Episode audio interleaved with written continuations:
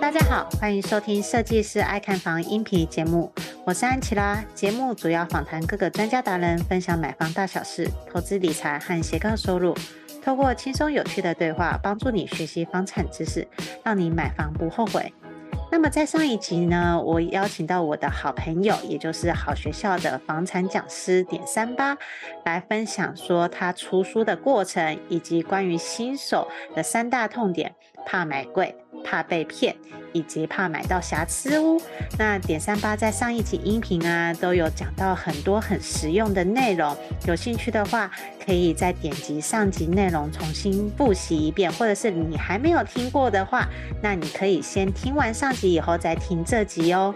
好，那这一集是在聊什么呢？这集的主题呢，就是在聊换屋族群的。因为呢，现阶段相信大家都有看到说，政府政策已经有改了，第二间房最高只能够贷七成。那么对换屋族群到底有什么影响呢？我觉得这个是很多人都会想知道的。而且，到底要先买后卖，还是先卖后买？到底哪一个是比较好的方式？因为安琪拉，我也很清楚，说我们大部分的台湾人一生中应该不会只买一间房子，你有很多很多的机会会从小房开始换成大房。那在这个换屋的过程中，要怎么换才可以最符合效益，甚至是不会亏到呢？那也是这一集音频的重点。那我们就再次欢迎点三八来跟我们聊聊换屋族群到底要怎么贷款会比较适合呢？欢迎点三八。Hello，大家好，我是自助购物专家零点三八。那我是学校学霸室创办人，同时也是 Uncle for You 的顾问咨询品牌的创办人。那刚好最近也有出一本书，那有上安琪拉的节目可以跟大家一起做分享。那今天会跟大家分享的是有关二房最高七成的这个议题。对，因为最多。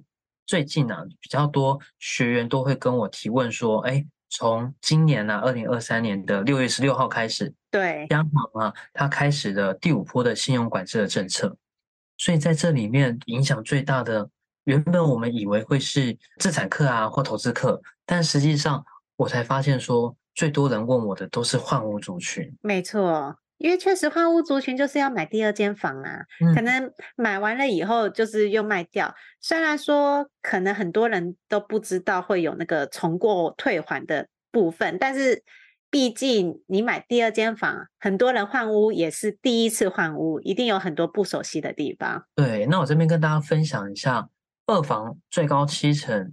到底它限制的是什么？它影响在哪边？所谓的二房最高七成呢？我们先讨论七成这件事情。原本我们买房子啊，最高有机会到八成，也就是我的自备款可以准备两成就好。嗯，我们假设一千万的房子，我自备款两百万，也许我可以买到一间我想要的一千万的房子。可是第二间房子的时候，我再买，我必须要准备三百万自备款。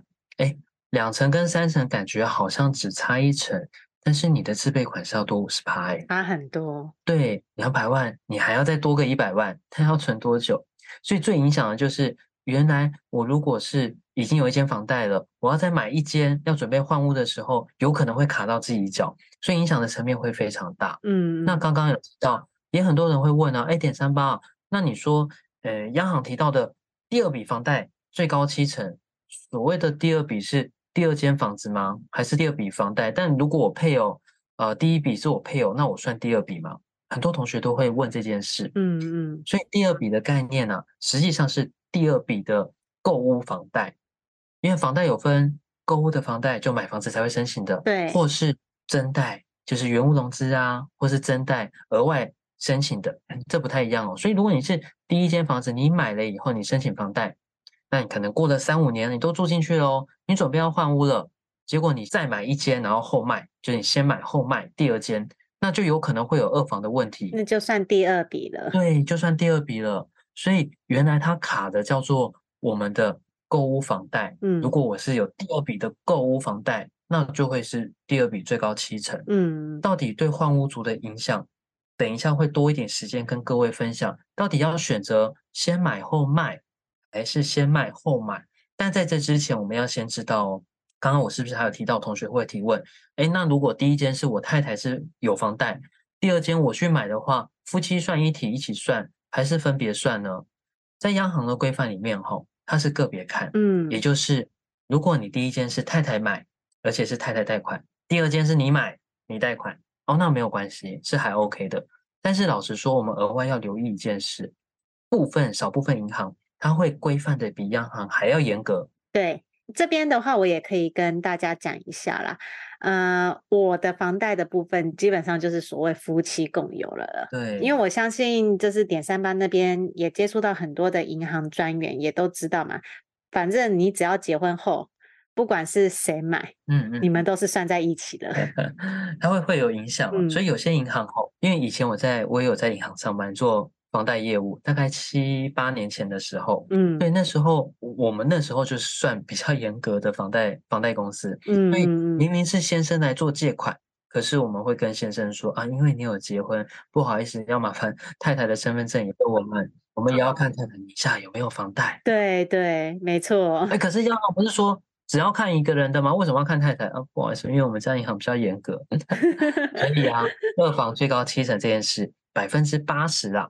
都还 OK，就是只个别看，但是不小心申请到百分之十到二十的银行也是有这种可能。我觉得大家就直接做最坏的打算就好了，反正你有了一笔房子，不管是他是谁的，你们就算成说，那你们下一间应该就是第二笔房贷。对，如果可以做好最坏打算是最好，嗯，因为啊，我们就可以准备好比较充足的三成自备款。对，对，的。所以。刚刚提完了，我们什么叫第二笔啊？对换物族有什么影响啊？刚刚我们讲完了嘛。嗯，那有些同学他可能会问，那房子应该要怎么登记这件事，对不对？是，对，因为到底要登记给先生，还是登记给太太，还是要共同持分，这会稍微比较不一样。但通常啊，老实说，我比较不会主动的跟我的学员跟他们说，哎，你第一间要登记给谁？第二间更登记给谁？因为我会比较建议他们家庭会议先开完，再告诉我，再问我说：“哎，点三八，那我第一间登记给先生，第二间登记给太太，你觉得这样子适合吗？”哦，那我那我就会给建议。对，但实际上哈，我会比较以资产配置的角度了解。对，比以资产配置的角度，就是如果第一间不管你是先生先有或太太先有，那你就让一个人贷款，如果可以的话啦，就一个人持分、嗯、A 持分 A 贷款。那你买第二间就是 B 持分 B 贷款哦，那你一个家庭就有机会是两间房子两笔房贷，但两笔都有机会最高八成。对，那你也可以顺利换屋的时候啊，就不必有那么多的自备款，因为毕竟你换屋的话，你还要再多准备装潢的费用。各位要提醒你们一下，装潢啊是直接现金交易的，它没有所谓的分期付款。没错，这就要额外特别留意。所以啊，刚刚提到的。就是到底要登记给谁？那当然，家庭会议开完，你们想登怎么登记都 OK。但是如果以资产配置的角度，或是未来可能会换屋的角度，那 A 跟 B 就夫妻俩个别登记一间，然后个别做房贷，可以的话是最好。嗯嗯，嗯，没错。如果说夫妻共同持分的话，那你就是也不用去想太多了，你们就是第二笔房贷最高七成。对，就先抓最坏的可能啊。先抓最坏的可能，嗯，反正就是像我已经认命了，对，但相对的也是代表说权状是一人各一份啦，嗯，所以这就是看你们怎么选择，这是家庭自己的抉择。嗯嗯嗯，没错没错。接下来进入广告时间。你是否梦想过拥有属于自己的房子？但是看完好几间预售屋，不知道要注意什么，也不知道怎么选择。你是否是一个小资族，手头资金不多？比起一口气就要投入上百万头期款的中古屋，预售屋可以分期付款，这样的选择更吸引你。与其漫无目的的看房，买到房子后又出了问题，不如在出手买房之前，系统性的了解预售屋的买房知识，避免因为判断错误而造成不愉快的买房经验。没关系，我们听到你的心声了。设计师爱看房，这次要推荐的是乔王与安琪拉在好好好学校一起开的预售屋新手攻略课程。我们知道买房有太多需要注意的事项，所以希望透过这堂课，帮助想要购买预售屋的你，尽可能避开想得到的风险，用漂亮的价格买到心目中的好房子。不管你是还没开始看房，已经看房一阵子，或者想要换屋，这门课专门是为了购买预售屋而设计的房地产课程，能解决你买预售屋时可能会遇到的困难，在看房时能够理性分析，不怕踩到雷。这门课的第一章会教你如何先做功课，带你了解行情，判断需求，并且算出预售屋从签约到交屋的所有费用，让你可以合理评估财务状况。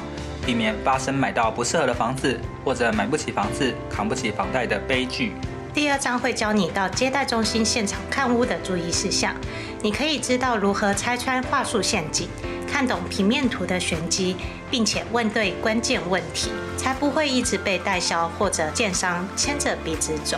第三章是议价签约，我们会教你如何运用小 paper 谈到好价格，看懂预售屋合约书的陷阱，眉眉角角。让你在买房当下能够保护好自己的权利，以及交屋之前争取到好的贷款条件，才不会签约后产生各种麻烦的纠纷。第四章是客变交屋，把握客变期，装潢出自己的风格，并且弄清楚验屋注意事项及各项费用，让你可以安心入住。另外还有好康大放送，额外加码价值五千五百八十六元的三大赠品，包含了一独家预售屋看房必备检查清单。二、新手必备买卖合约懒人包；三、一键搞定合理房价筛选表。拥有一个幸福的家庭是很多人的梦想，就算你是小资族，也有能力买到好房子。现在就点选节目下方的链接，加入预售屋新手攻略课程，让乔王与安琪拉用多年的知识与经验，陪你走过这段独一无二的购物之旅，成功买下理想中的好房子吧。接下来继续回到节目内容。那再来，我觉得这就是我们这集音频的重点，到底是先买后卖还是先卖后买呢？OK，那在二房最高七成以前哈，我都会跟我的学员讲啊，你的自备款如果足够，自备款自备款如果足够，那你先买再卖，其实是没有太大问题的。但是很。呃，我们一般都是上班族，或是一般都是首购，然后准备换屋。其实自备款你说要到非常充足，不影响生活，比较不一定。所以我们就要去思考啊，那我接下来的自备款，我到底是必要从卖房子而来，还是其实我慢慢存，甚至家人可以帮忙，是完全没有负担的？嗯嗯，这两者是完全不同哦。所以啊，我们就可以再思考，再进阶思考，先买后卖的优缺点。还有先卖后买的优缺点。嗯，我们先讲先买这件事好了。好，那刚刚提到二房最高七成嘛，那先买这件事也会一起运用到我们刚刚提到的观念。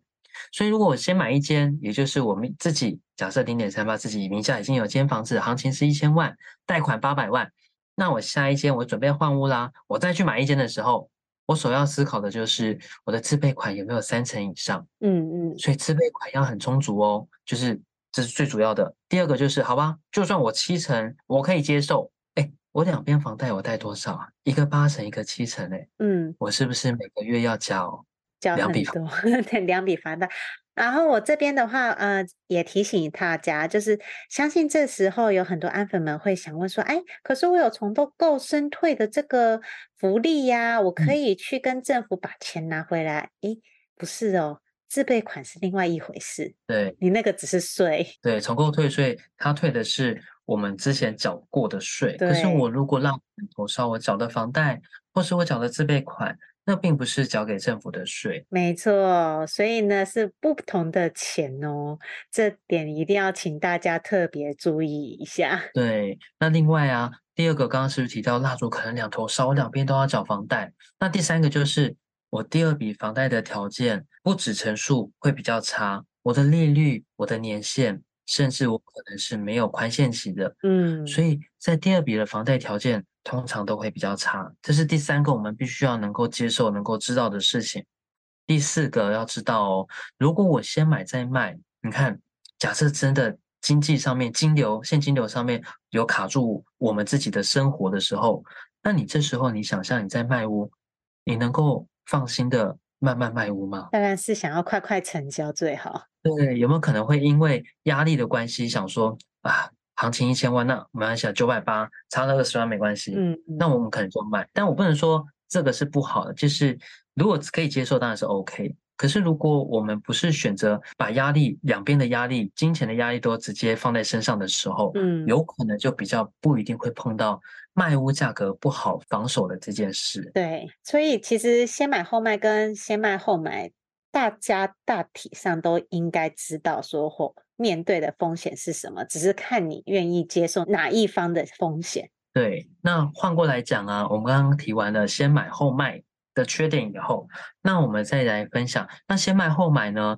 听起来先买后卖好像很多缺点。那如果我先把房子卖掉，哎，对，我们刚刚有提到先买的缺点就是先卖的优点嘛。所以如果把房子先卖掉，自备款对比较充裕很多了。没错，对我自备款可能就不用，也不能说不用额外存，就是你加上你额外存的和你卖物的资金，其实你就不用太担心说你没有足够的自备款。嗯嗯。第二个就是，如果你先卖了，你房贷是不是？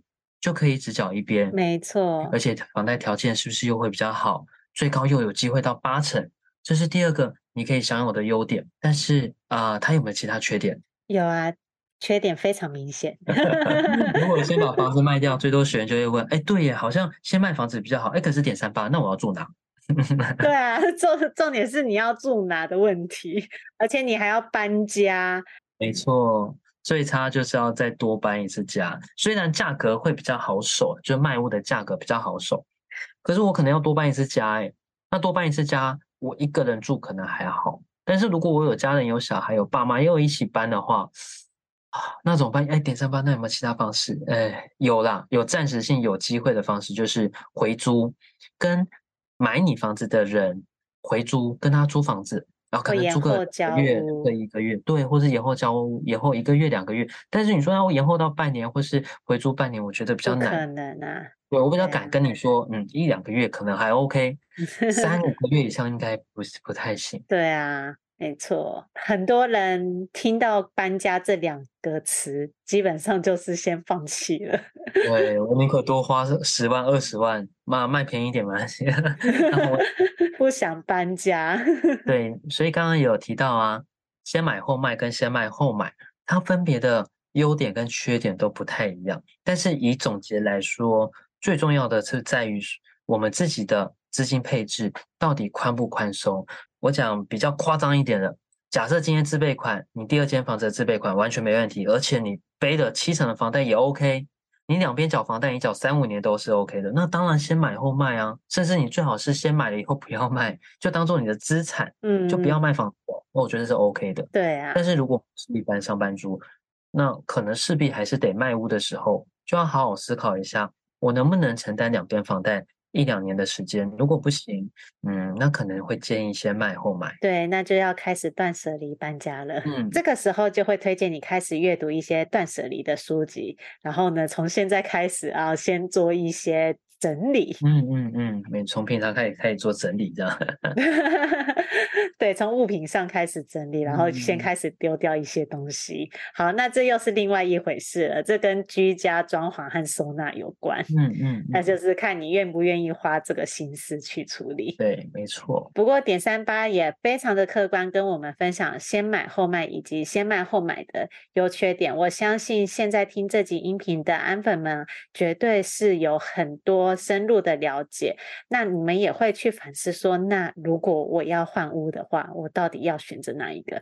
至少安琪拉我自己会是选择先卖后买的人，即便我是有家庭有小孩的状况，嗯、因为我会觉得说，那我卖房子，我先卖掉，那我会有比较多的资金，充裕的资金，我就不会那么慌张。嗯，那当然了，如果未来我真的资产够多，我可以 hold 得住两笔房贷的话，我也没有说一定坚持要先卖后买。只是对我来说，搬家不是一件难事，虽然说东西还是很多啦，可是我并不介意搬家。嗯嗯嗯，所以我愿意可以出去租屋，然后呢，慢慢的看我想要的房子。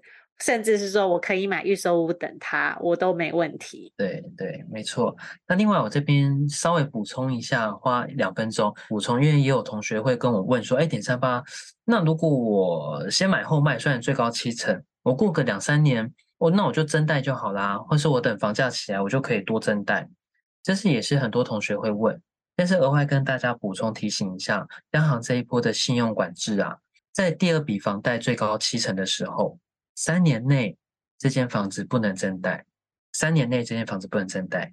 第二件事情就是，嗯，那超过三年就可以。对，你超过三年，虽然可以转贷或增贷，但那三年你能撑得过去吗？这是其中一个考量。但是第二个就是央行说啊，就算你三年后要增贷，只能成交价跟估价取其低。啊，什么叫成交价取其低？就算你有价差，对不起，我要看的是你之前买这间房子一千万，就算你现在房子两千万了。对不起，因为你只能用一千万来去做计算，最高七成啊。那估价呢？哎，估价就算你估到一两千万，对不起，你当初买是一千万哦，挑最低的。对，所以再怎么样都没有办法，你只能把当初还的钱，比如说你七百万，七成七百万，那你还到剩下六百，好吧，好吧，那你多拿一百万出来吧，因为这是你原本就还的。可是如果有增值或是有价差的地方是没有办法增贷出来的哦。对，然后顺带提醒大家，现在的房贷利率已经到两趴了。对，没错，地板利率大概是二点零六左右了。没错。所以，呃，你还要去思考到你的利息是变高的哦。没错，也是非常感谢点三八。我觉得这一集的话，应该是很多换屋族群都会是相当的受益。如果你喜欢这集音频的话，那记得帮我在下面点赞留言，甚至是说些话，然后感谢我们的讲师点三八。那点三八，那最后我觉得其实也不需要什么总结了耶，因为你聊的已经。非常的好，非常的精华了。对，帮大家总结好了。对，然后我们就来最后总结，结论就是你要买房的话，先买后卖，equals 你的钱够多。先卖后卖，equals 是你愿意搬家。我觉得这样子的总结，你觉得如何呢？可以，可以，可以，我觉得 OK 的。好，如果喜欢这集音频的安粉们，记得五星追捧加留言哦。我们就下集见，拜拜。拜拜。听完这集节目后，你觉得哪些部分对你有帮助，或是印象最深刻的呢？欢迎至 YouTube 和 Podcast 下方留言告诉安琪拉，并且分享这集节目给你需要的朋友。如果你也想要买房的话，安琪拉在脸书上有一个私密社团，只要在脸书上搜寻“小资族聪明买房”，就可以找到这个社团，与大家一起分享许多买房大小事。如果你喜欢这集音频的话，记得在 Apple Podcast 上订阅并五星追捧加留言，或者在设计师爱看房的 YouTube 频道上按订阅追踪，并且开启小铃铛。谢谢大家的收听，我们下次见，拜拜。